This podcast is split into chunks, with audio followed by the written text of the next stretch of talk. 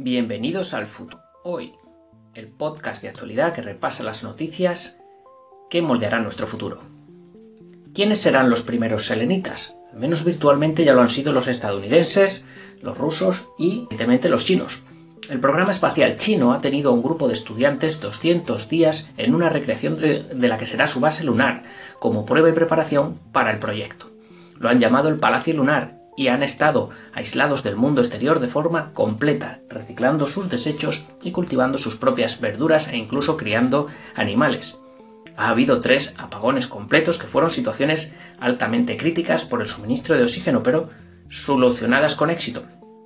Está claro que China quiere pillar a los Estados Unidos en la carrera espacial y para ello está poniendo mucho dinero en juego. Los Estados Unidos y Rusia, como ya dijimos anteriormente, hicieron experimentos similares. ¿Cuánto falta para que exista una base en la Luna? China dice que al menos una década. En un artículo en Forbes nos dice que las inteligencias artificiales no van contra los puestos de trabajo en sí, sino directamente contra modelos de negocio. Y estas conclusiones se extraen de una importante encuesta a más de mil directivos de empresas en Estados Unidos que nos indica que el sector empresarial se toma muy en serio lo de las IA el 86% de los encuestados tienen desarrollos en proceso.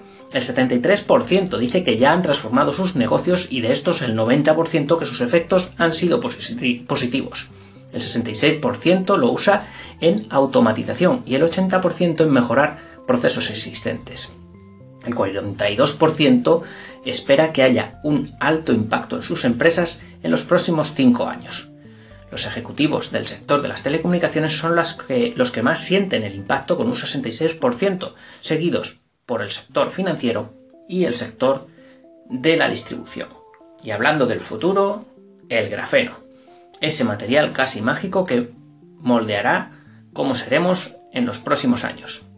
En 2015, la ONU señaló 17 metas para la humanidad a resolver en los próximos 15 años, y el grafeno puede ser la solución directa a al menos cinco de ellas, pero para los que seáis novatos en el sector de la futurología, ¿qué es el grafeno?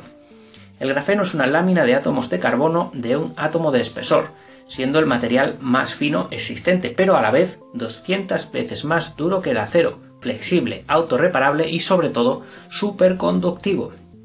Una décima parte de gramo de grafeno puede soportar hasta 4 kilos de presión. ¿Y qué va a solucionar el grafeno de estos problemas antes mencionados? Pues en primer lugar, el agua limpia. Eh, mediante filtros de alta tecnología creados con grafeno, eh, se puede lograr que su alta moldeabilidad a nivel atómico haga que solo sean filtradas determinadas materias en relación a su tamaño. Y ya hablamos de tamaños casi atómicos. Emisiones de carbono que afectan al cambio climático se ha creado una membrana de grafeno que captura el CO2, descubrimiento que llega justo cuando el CO2 ha superado las 400 partes por millón en la atmósfera terrestre.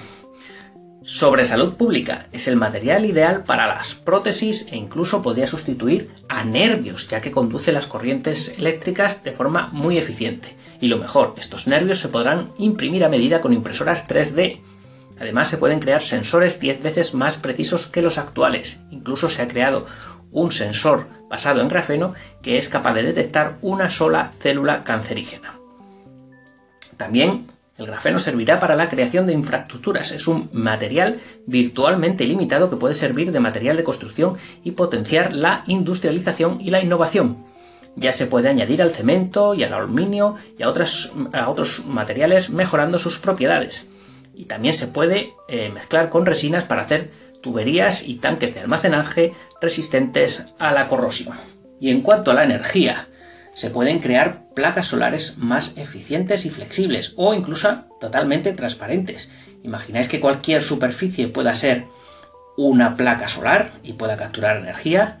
Además, también se pueden modificar los o se pueden crear turbinas de aerogeneradores que mejorarán eh, altamente la eficiencia, pero además se pueden mejorar las baterías.